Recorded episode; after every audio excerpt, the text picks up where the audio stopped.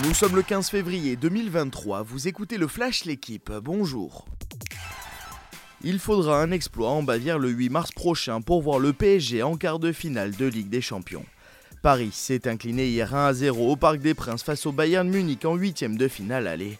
Kingsley Coman inscrit à la 53e minute son premier but cette saison en C1. L'entrée 4 minutes après de Kylian Mbappé a changé la physionomie du match, mais l'attaquant s'est vu refuser un doublé pour hors-jeu. C'est la troisième défaite d'affilée, toute compétition confondue pour le club de la capitale. Dans l'autre rencontre de ces huitièmes de finale aller de C1, le Milan AC s'est imposé à San Siro face à Tottenham.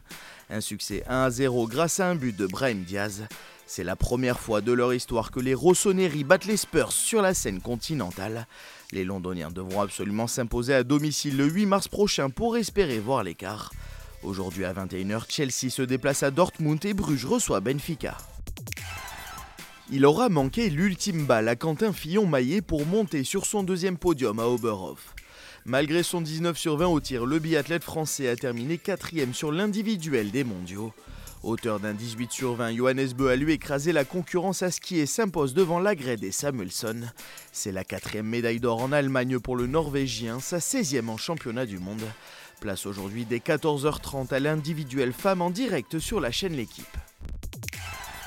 Lucas Ballot va mettre un terme à sa carrière à l'issue du championnat du Japon. L'ailier sera honoré le 25 février par son club des X-Star Tokyo lors du dernier match de saison régulière. À 38 ans, l'ancien joueur du PSG possède l'un des plus beaux palmarès du handball mondial. Trois titres olympiques, trois championnats du monde et trois championnats d'Europe. Merci d'avoir suivi le Flash l'équipe. Bonne journée.